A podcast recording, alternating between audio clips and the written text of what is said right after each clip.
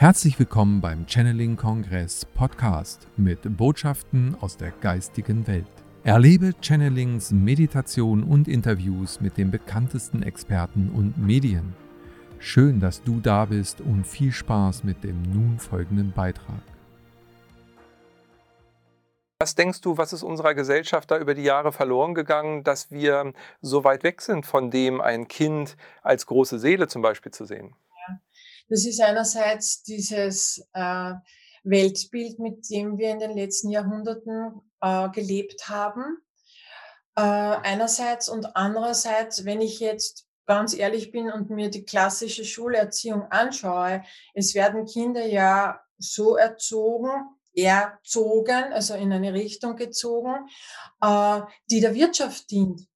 Da geht es ja gar nicht mehr um das Kind, sondern wenn das Kind dann groß ist und die Schule durchlaufen hat, dann ist es ein Produkt äh, der Erziehung und dann hat es gefälligst der Wirtschaft zu dienen. Ich erinnere mich an einen jungen Mann, der hat äh, ähm, Design studiert und war ganz äh, hochbegabt.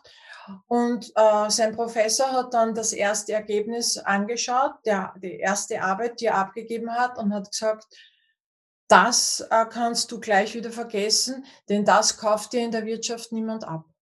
Ja?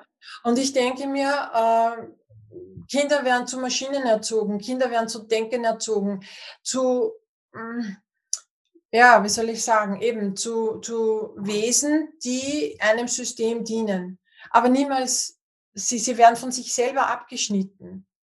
Oder man sagt, ist das nützlich oder nicht nützlich? Wenn ein Kind gut zeichnen kann oder malen oder singen, also äh, zumindest in Österreich im Schulsystem sind das Nebengegenstände. Ja? Es gibt Hauptgegenstände und Nebengegenstände und das sagt ja schon alles.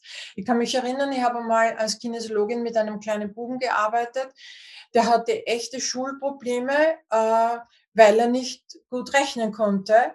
Aber sein Vater hat ihm in der Werk, also hat im Keller eine Werkstatt eingerichtet, eingerichtet und er hat mit acht Jahren schon mit Hammer und Nagel wundervolle Sachen gemacht. Nur in der Schule war er der Loser, weil in dem Programm kommt das nirgends vor, zumindest nicht im klassischen Schulprogramm, ja.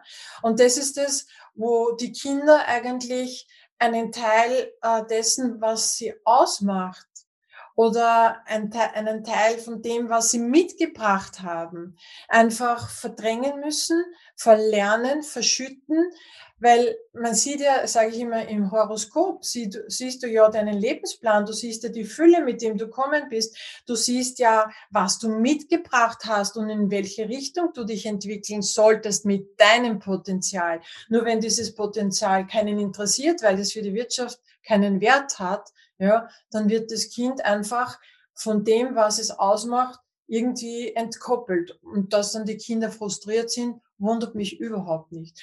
Und in der spirituellen Pädagogik geht es uns darum, auch wieder herauszufinden, wer ist dieses Kind, was kann es, wie kann ich das unterstützen. Ähm, und vor allem wieder diese, diese sensible, feinstofflich spirituelle Seite des Kindes stützen und bestärken, bekräftigen oder beziehungsweise auch den Eltern und Erziehenden, Erziehenden zu erklären, wer diese kleine Seele, also diese große Seele im kleinen Körper eigentlich ist. Ja?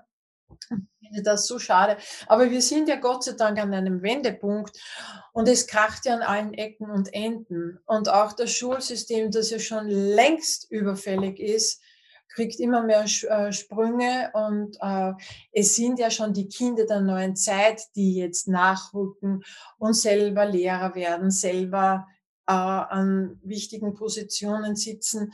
Manche von ihnen durften natürlich das nicht leben, was sie mitgebracht haben und sind da vielleicht noch sehr beeinflusst. Aber ich glaube, dass sich das immer weniger aufhalten lässt. Also das geht gar nicht, weil die Zeitqualität, die ist so drängend und, und die ist so klärend und die ist so auch in der Schwingung anhebend, so dass das Alte über kurz oder lang sowieso keinen Bestand mehr hat, ja. Wir hoffen, diese Podcast-Folge hat dir gefallen und du konntest wichtige Impulse für dich aufnehmen. Weiterführende Links findest du in den Show Notes und folge uns auch hier bei diesem Podcast und in anderen sozialen Medien. Trage dich jetzt gerne auch kostenfrei in unseren Newsletter unter www.channeling-kongress.de ein. So bekommst du immer die aktuellsten Neuigkeiten, verpasst keine Folge mehr und hast Zugriff auf viele, viele weitere Channelings, Vorträge und Interviews. Wir freuen uns, dass du da bist. Alles Gute.